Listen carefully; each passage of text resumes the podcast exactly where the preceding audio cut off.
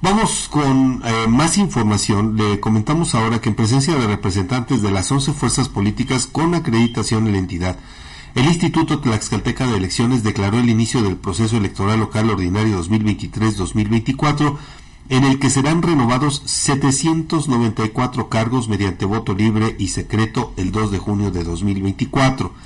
El consejero presidente Emanuel Ávila González destacó que el ITE es una institución sólida y madura que está lista para entrar a la etapa de preparación formal del proceso electoral.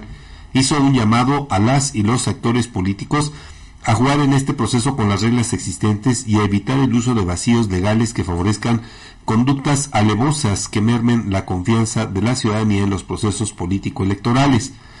A su vez, la consejera Yedith Martínez Pinillo manifestó su deseo de que este proceso electoral esté libre de violencia política en contra de las mujeres en razón de género y de que se privilegie el debate de las ideas, las trayectorias profesionales y las propuestas de las personas que aspiran a un cargo de elección.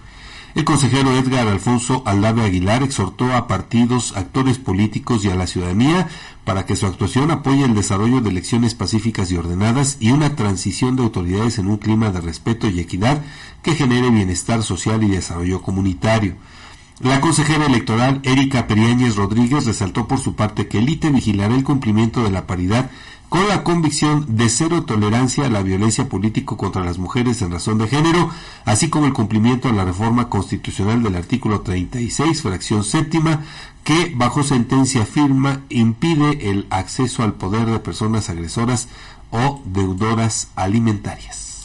Aquí lo que llama la atención es lo que dice el consejero presidente, ¿no? Emanuel Ávila, quien eh, refiere, les pide a los actores políticos a jugar en este proceso con las reglas existentes, pero no que haga lo contrario, ¿verdad? Claro. Es un absurdo. Sí. Pero luego dice, fíjese, les llama a evitar el uso de vacíos legales que favorezcan conductas alevosas.